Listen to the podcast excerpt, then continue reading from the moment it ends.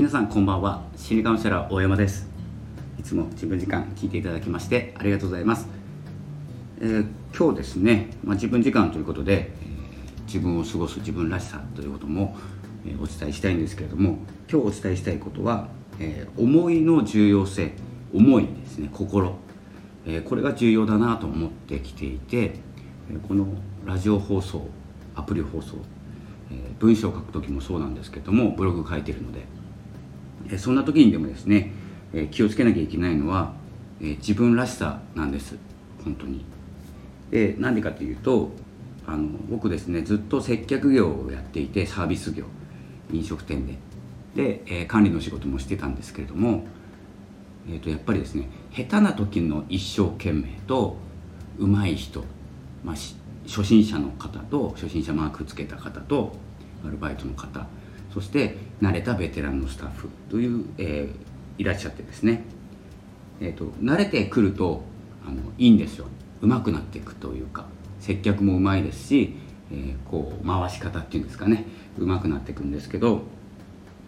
これを何て言うんですかね。もう丁寧にやってしまうと結構ですねどこでも受けられるサービスに変わってしまう可能性があるんです。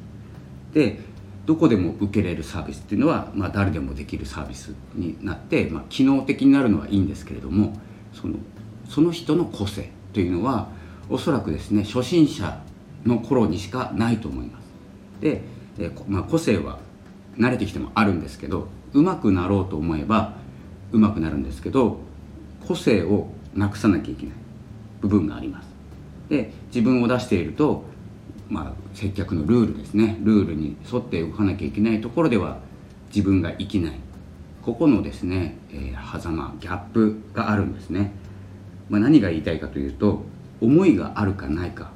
そして思いがなくても下手な時って個性がもうバリバリ出てると思います。ラジオ放送でも話し方が下手とかですね人と違うから自分は嫌だとか思ってるかもしれないんですけど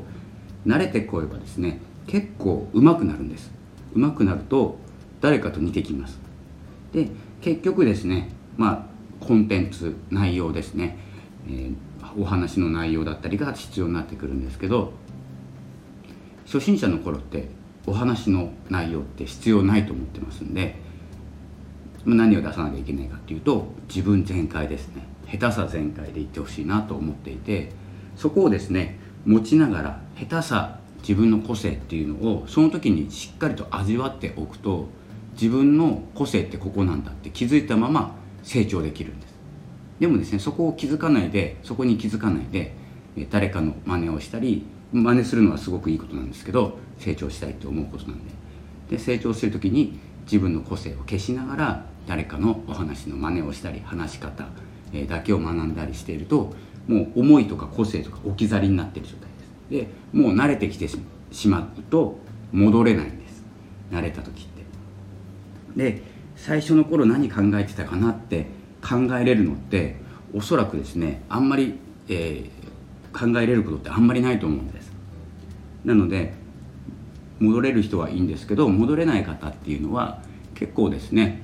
えー、今始められた方とかまだ1ヶ月とか何本しか取ってないとかっていう方は今貴重な時間なんでもう本当にですね本数を重ねようって躍起になる前に今自分はどうなんだろうっていうことを少し考えてみると、え、そのまま、え、その思いを慣れた時、え、そのままやっていくと、え、慣れていきますので、え、慣れた時に、え、生きるものになっていきます。まあ、そんな感じですね。今日は「思い」というテーマでしたね。確か、